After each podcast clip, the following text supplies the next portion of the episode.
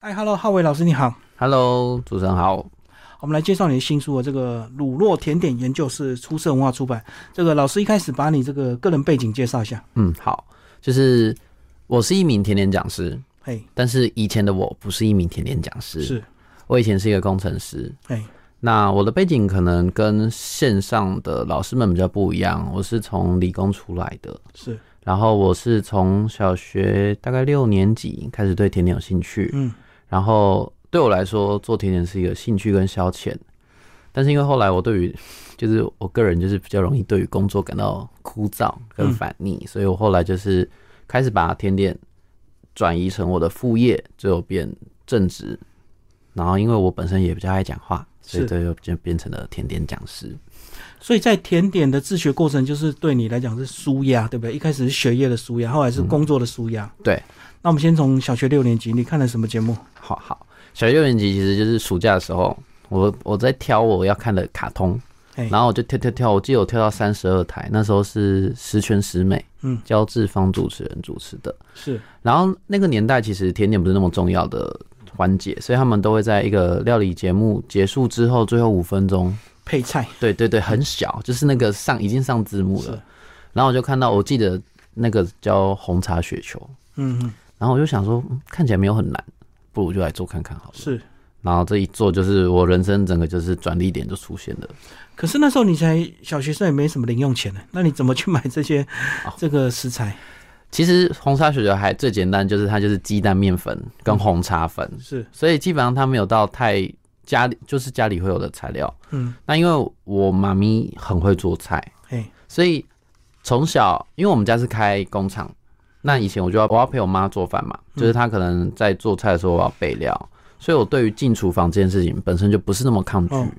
所以那时候看完材料我就觉得好像也可以做起来，就去做。那确实，她也没有花到太多钱，然后做完之后就觉得、哎很有成就感。可是那时候你陪你妈做菜，为什么不是做厨师啊？就开始对厨艺有兴趣。第一个就是我我妈妈煮煮的菜其实都蛮难的，嗯嗯，所以那时候对于一个小朋友来讲，轮不到你做，对对对对对，他他都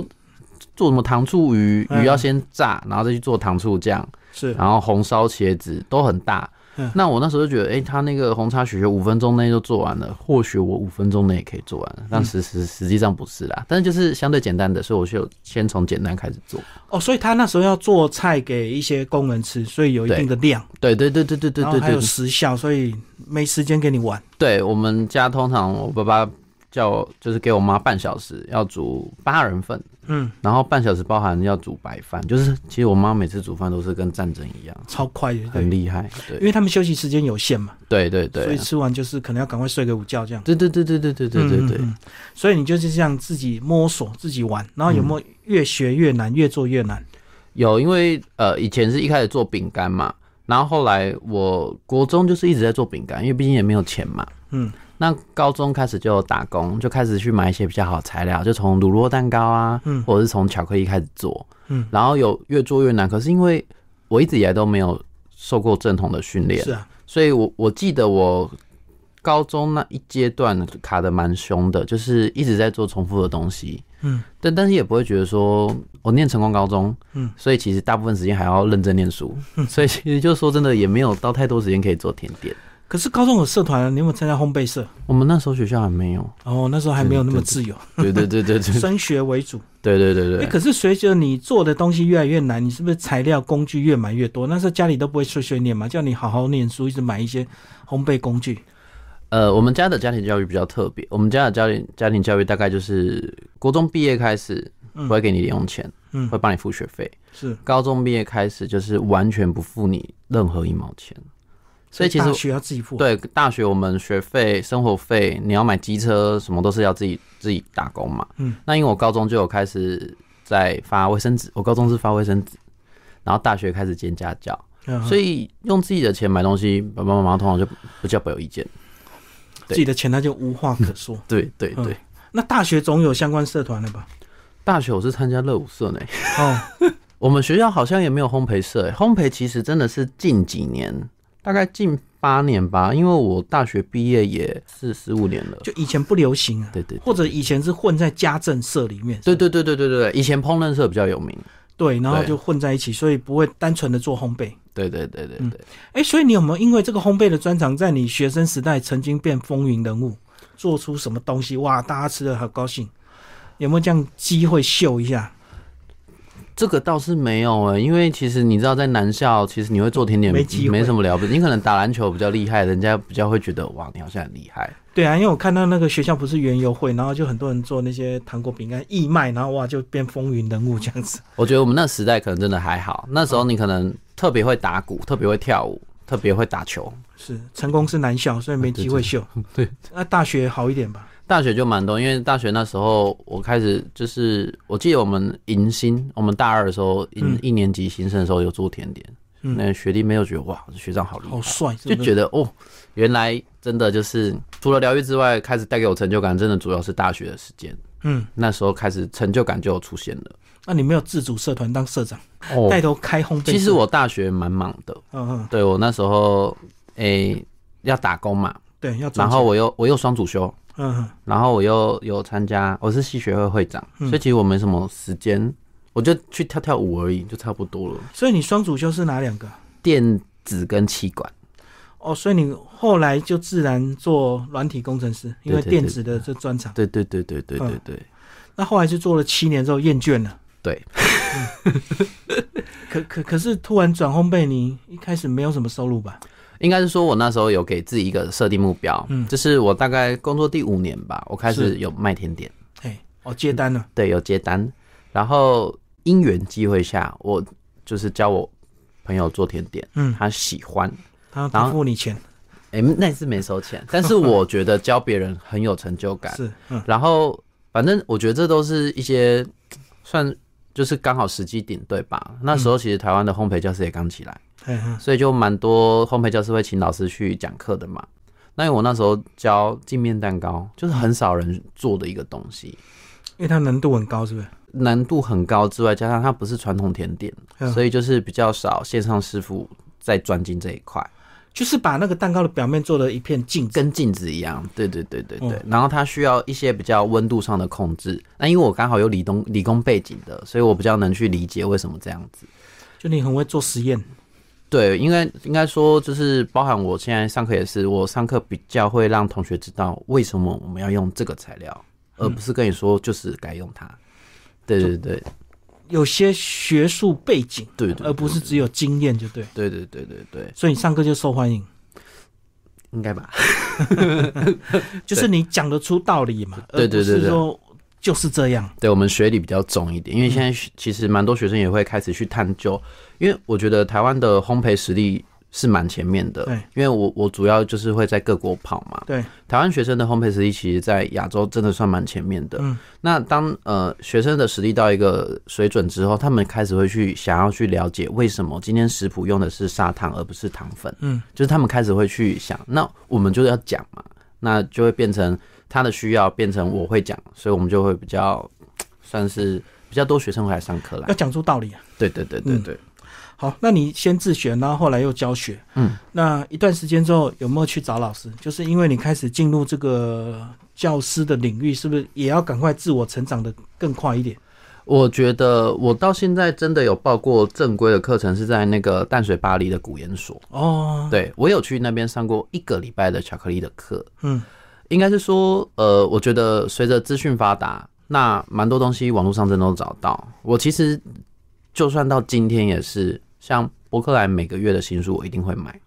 就是烘全焙，买，对我全买，我不管它是我都全买。嗯然后我一天大概也会花一个小时在看 YouTube，可是我看的通常都是法国的或者是意大利嗯就的，比较顶尖的，就对。就是比较不是台湾的。哦，比较特别对。对对对可是网络教学影片是不是有些人会藏一手啊？对，所就是以关键技术不告诉你，你就一是定要你去试。对，对，那我们当然也会 try and roll 啊，错了就是写笔记。那我会去古研所上巧克力的原因，是因为巧克力这一块领域，其实你在网络上或公开资讯很难去学到精髓，嗯，所以这个是我唯一有特别去上过课的。那剩下的东西，其实基本上我都，因为如果硬要说，我十二岁开始做甜点，我也做蛮多年的，是啊所以我就是一直在试。嗯如果在家里没事，其实就会试一些我的想法。可是有些人这个学到一个程度会渴望去拿到一个什么法式蓝带啊，哦或者去国外游学，啊你那时候都没有这样想，因为我就觉得，因为当我把甜点当成正职的时候，嗯我已经觉得我差不多就是要确定走这条路了嘛，是啊，那我就没有多余的时间再去拿这个证书。那个拿那个证书是需要一定时一定时间的。嗯那我又觉得拿完这个证书对我讲师资格真的有帮助吗？因为我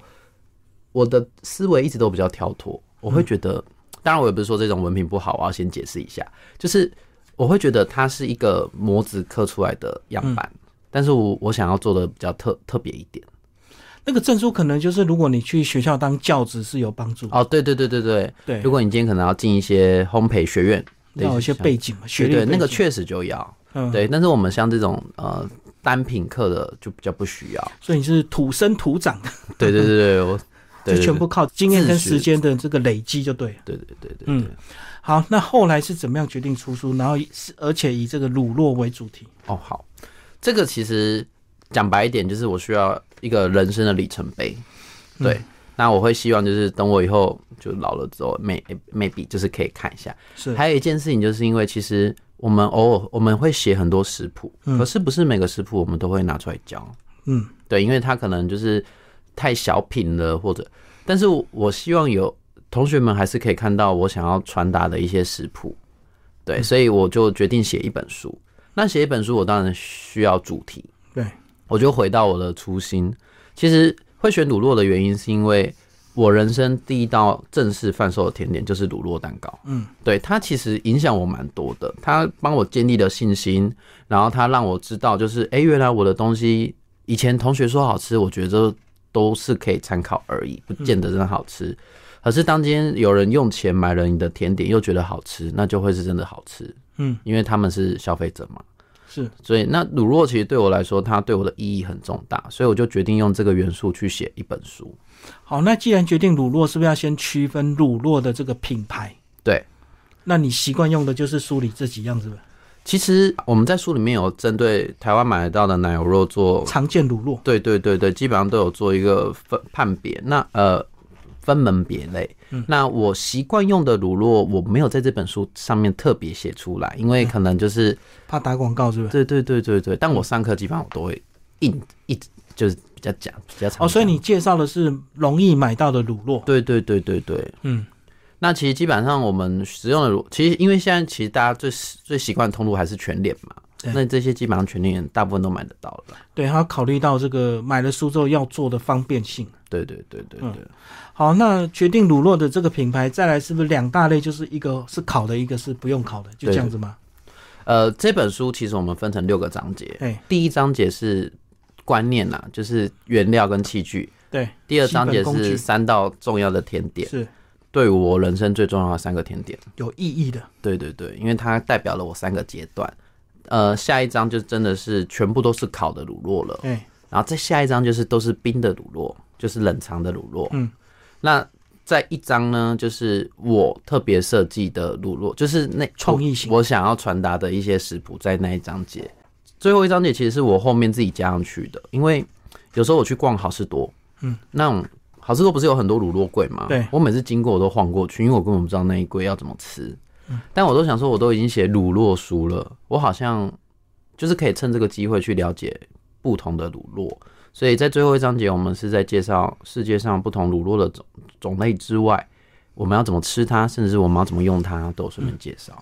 好，那我们就先从第一章这个工具跟观念。那工具是不是都大同小异啊？就是自己习惯用就好。因为像我们不是跑来跑去的吗对？。那每个国家的用具其实不太一样。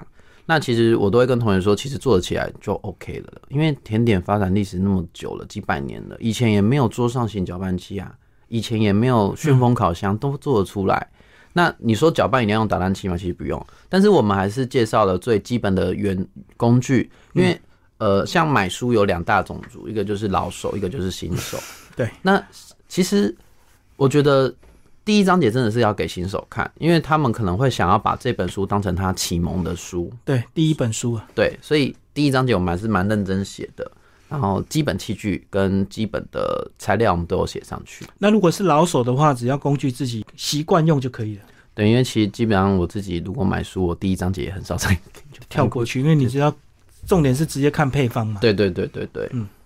好，那第二个部分呢，是对你生命三个阶段三个特别的乳酪蛋糕，那是不是就要介绍一下？ OK 好。我京都重乳酪，对，京都钟乳酪这个，其实那时候我记得我那个蛋糕的名字就叫“一秒带你到京都”，对，它是一个抹茶钟乳酪蛋糕。是，那这个蛋糕是我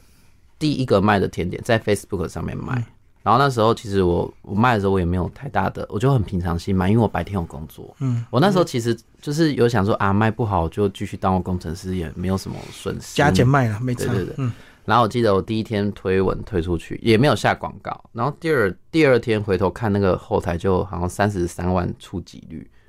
我那时候有吓到，然后我就想说，嗯，怎么忽然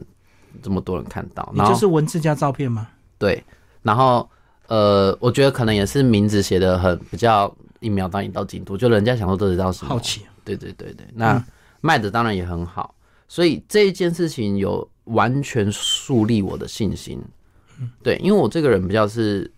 我的兴趣会因为我喜欢它而培养的更深刻。嗯，那有信心的建立，我会更愿意去做这件事，更投入。对对对对。然后在那之后，我工作的表现就平平， 因为我大部分都认真在做甜点。哦，我懂，嗯，所以就刚好给你转折点，对对对，它真的是一个很大的转折点，所以当时就是名字也取得好，然后也特别对。对对对对对一秒到京都这样子。对对对。好，那第二个是什么？抹茶乳酪生巧克力，因为我们教课，那通通常同仁都会说，哎、浩伟老师的什么什么特别好吃，因为大家会去分享嘛。嗯，然后我那时候在做生巧克力的时候，我们原本是做白巧克力，太甜，所以我就决定把抹茶打进去，变抹茶白巧克力。可是很很很普遍，所以我那时候就刚好拿到了一只带有咸味的乳酪，我就把它打进去。那学生就觉得，哎、口感很特别，然后又不甜，所以这一支就是那一我我刚开完这堂课之后，学生就一直互相介绍这堂课，所以等于说它有点让我的嘖教学名声往上涨的蛮明显的。嗯，所以这个单品对我来说算是教学生涯开启比较康庄大道的一道甜点。哎、所以这样听起来做法好像蛮简单的，就是三蛮简单种不同的东 西，依照你的这个顺序打进去呃，我也不用按照顺序。都可其实以。这本书，因为我本人是射手座，嗯，那我也不是攻击射手座，但是我本人就是很懒，我又很讨厌洗碗，所以这本这整本整本书基本上都是一锅到底，然后我也不太会按照顺序，你就是都丢下去，然后打均匀就结束了。就尽量省事一点，对不对？对效率因为高一点。因为你做完甜点还要洗碗，这真的是人生最恐怖的 事情。哦，所以尽量用同一个锅子，对对对对对不要一直对换。对嗯。好，那第三个，山水泼墨生乳酪蛋糕，哇，对这个就很很有意境啊！山水泼墨，因为呃，其实甜点我们比较偏是西方的产物，对，那那时候其实我走出台湾之后，我就觉得我很想要把东方的元素跟西方的甜点做结合。嗯，然后那时候我又有在做镜面蛋糕，所以我就把我的那个乳酪蛋糕做的很像山水山水泼墨画。嗯，对。然后它也是我进马来西亚的第一个教的单品。是对对对，然后就是我们的就是有一点用呃镜面的手法，然后加上一些风风的扰动，让我们的表面上面看起来有点像是泼墨感的那种渲染感。哎、我一开始以为它是加芝麻、哎，是不是芝麻加起来就有这种效果，芝麻会沉下去，哦所以你必须要在上面让上它浮起来？对对对对对，你要利用密度的差异让它浮在最上面。就跟我们那个调酒那个层次一样。对对对对对对对嗯对，这是三个基本有意义的蛋糕。那接下来就是两大类，烤的跟这个嗯不用冷烤藏的类。。对对对对对那讲一下这个， ，OK。以难度来讲，哪一种？以难度来讲，我确实觉得不用烤的比较简单，因为你就哦进冰箱，它没有失败的机会，你只要冰箱够冷就可以了。哦对。那可是我们比较喜欢，其实以台湾人的口味，他比较喜欢吃烤的乳酪，因为它有加了鸡蛋，会比较绵密一点。而且比较香，是不是？对对对对对，因为乳酪烘烤后的味道是不太一样的。嗯，那当然就是其实乳酪蛋糕其实真的很多人会烤。嗯，那我们这本书到底要有什么特色或跟别人不一样的地方？第一个做法，我真的就是从头到尾都一锅到底，我也不会演我的书，就是全部的东西都丢食物调理机打均匀就可以。嗯，嗯奶油若不用软化，呃，鸡蛋不用隔水加热，面粉不用过筛，我就是全部丢一起，然后再放这模样子，对就好了。对，那还有一个就是因为其实我是呃我是礁溪人，我是宜兰礁溪人，嗯那我一直都觉得台湾有很多在地文化是很漂亮的，所以在这个章节你会发现我用到很多台湾在地食材，我有用地瓜，嗯，然后我有用呃芋头，然后乳酪蛋糕的底，我还有用到 B 汤，嗯，对对对，因为我很喜欢吃 B 汤，嗯然后芝麻这种蜂蜜这些，呃，基本上我喜欢的元素我都有往这本书里面塞进去，嗯，对，所以像呃，如果呃听众朋友有兴趣的话，我们这一个食谱里面有一个蹦逼汤芝麻乳酪，我觉得那个在过年会很适合。就很应景，就对。对对对，而且它又很香。哎，所以你刚刚讲到说烘烤的是相对难，是嗯不是因为它还有温度跟烤的时间的问题，对，但但是是它它容易失败？其实说要失败吗？不会失败，只是烤出来不好看而已。它总是会熟的。嗯，对对，其实我觉得，因为有时候我们最后甜点还是吃到肚子里面，我觉得听众朋友或者是学生都不用对自己太严苛。丑丑的，但是好吃就好。对啊，因为毕竟自己做的嘛，丑的才有手工感啊，哦，所以它可能会影响它的那个成 型，就是上面会有裂开啦。但是味道不会变，哎不会变。除非你配方比例不对。对，除非你糖称错。嗯嗯嗯，对。哦，所以这样讲，难怪这个不烘烤的相对简单，对，因为你只要冰箱开，冰箱确定不会坏掉就好了。放进去隔天就好。对对对对对一般都是放一晚上。呃，因为通常大家家里的冰箱情况不太一样嘛，有人冰开冰箱打开就会有贡丸掉下来，那 个，所以我们都会跟学生说，你冰隔夜会好一点冰。久一点就哦对对，对对对对对嗯对，对啊，大部分大家都塞得满满尤，其是过年的冰箱，那个要冰乳酪会有点辛苦，就是阿嬷的冰箱那个冷冻都不能开，一开就是一大堆空空空对空对空，奇什么怪的肉都东掉西下都来。在里面。对对哎，所以这样子，其实你这个还是有针对初学者做了很多考量，让他简单好上手。 对，因为我希望大家买一本书回去，呃，至少要学到东西，要不然我们这个钱花了没意义。嗯那厉害一点的人可以做出来去贩售，把这本书钱赚回来，是，我觉得这样比较划算一点。嗯。对对好，但是乳酪它还是要搭配很多那个底，对不对？就讲我对嗯们的那个皮或者是，所以你还是设计了或者是塔或派这样子。对，就是当然最简单就是有消化饼干当底，哎但是毕竟我们是讲师，我们不可以出一本就是这太么简单的，对对对，就是我们也有教你自己烤饼干啦，然后你的饼干底要怎么弄的，就是侧边也高高的，嗯，然后或者是用很多特别的元素，我们都有特别写进去，然后大家就可以按照自己喜欢或者自己的时间去决定要不要做比较复杂的东西，都可以。好，我们最后请浩伟老师呢，把你这个比较特别的介绍一下，顺便给大家看一下书的内容。好，我想要第一个介绍是这个米果蹦蹦乳酪条。哎，那这支很特别的是，它其实是用意式蛋白霜，这个东西有一点点难度。但是这个很特别的原因，是因为我们在配方上面有写一个 B 嗯， B 料，这个东西是用米果、腰果跟果干。是，这个东西呀、大家过年如果有剩很多那种腰果，都可以把它放进去。嗯，然后它就是用乳酪去成型，用蛋白霜去当空气，把全部东西都包在一起。这个也是做完拿来冰起来就可以了。嗯，那我们讲义上是用呃，我们的书上是用这种模具啦。哦，但长是条的，对，但是同学如果家里真的没有的话，我跟你说，你就去 Seven Eleven，不不要 Seven Eleven，便利商店嘿买一个牛奶盒，好不好？把牛奶喝完，把这个东西灌到牛奶牛奶盒里面，冰一晚，把牛奶盒剪开，它就有模具了，你也不用去买模具。哦，就用保特瓶就对了，那牛奶盒方的那种牛奶盒，哦方便利屋便利屋那一种，纸盒类的对牛对奶，嗯对，因为它嘎亏的喝啊，四四方方的。对对对，也蛮漂亮的。啊，那个坚果要搅碎吗？还是就直接整颗丢下去？坚果可以直整直接整颗丢下去，嗯嗯因为我们这个是就是可以耐嚼，嗯，可以 take a b o y 就这是种，吃有嚼劲的，对对对。然后因为我就想说过年大家可能腰果剩一堆，对，然后对快要那个放久了，好像就有油耗味了，所以对，赶快没把问它题啊，所以把它丢进去。嗯，然后我还想要介介绍一只，这只是要烤的，可是我们是把乳酪注在布丁里面，嗯，因为其实我们习惯的布丁都是 Q 弹的，对，可是如果你把乳酪放到布丁里面，你的布丁会变得很绵密滑顺。那这支也很简单，你就是把全部的材料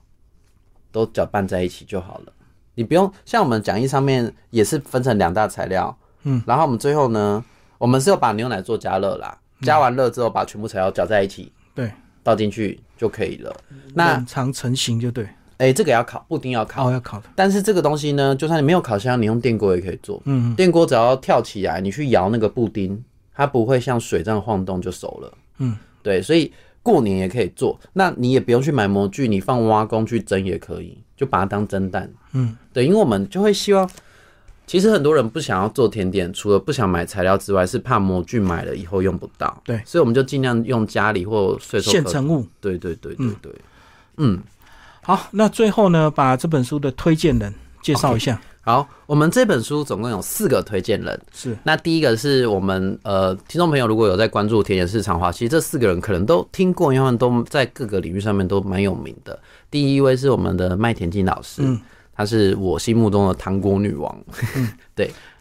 卖卖女神，对对对对对对，就是又会做甜点又会瘦身的麦田金老师。那第二个是张雅芳老师，她在糖霜界很有名，她就她叫 Vicky，就是大家可能如果有听过的话，她用 Vicky 的名字出现在大家耳朵比较比较长啊啦。他二零二三年带了好几次的这个国际比赛。对她拿了很多，她我跟你说，她真的是。金牌得手，然后嗯她也带了很多学生出国，她真的是也糖霜的台湾之光。嗯，还有一个是他叫 Johnny，叫严志全，他最近有个牌子叫法式龙须糖，在台南柳营非常有名。嗯然后他曾经代表台湾参加国际的拉糖比赛，是台湾国手，然后是世界第二，也非常厉害哦。嗯对他很厉害。然后他现在的品牌是龙须糖，法式龙须糖。嗯哼，然后最后一个呢是跟我比较同辈一点点，比我年轻一点点，然后是一位叫威力的小男生。威力他在网络上的声量非常的高，他被号称抹茶之王，是台湾最会用抹茶的甜点师。嗯对，然后他的新呃工作室在新竹，然后也是一个非常非常厉害的男生。哦，这四个都是同业，对我这次都找同业，但是四个都是盘踞在各种不同领域的山头，不同领域的， 而且嗯所以是过去都有交流过，就对。对，就是这四个私底下都是我们私教，真的是不是说为了写推荐函去拜托人家的？对，就是真的有在私底下有有交情的。对嗯好，今天非常谢谢我们的浩伟老师，我们介绍乳酪甜点研究室出色文化出版，嗯，谢谢。谢谢各位听众朋友，谢谢。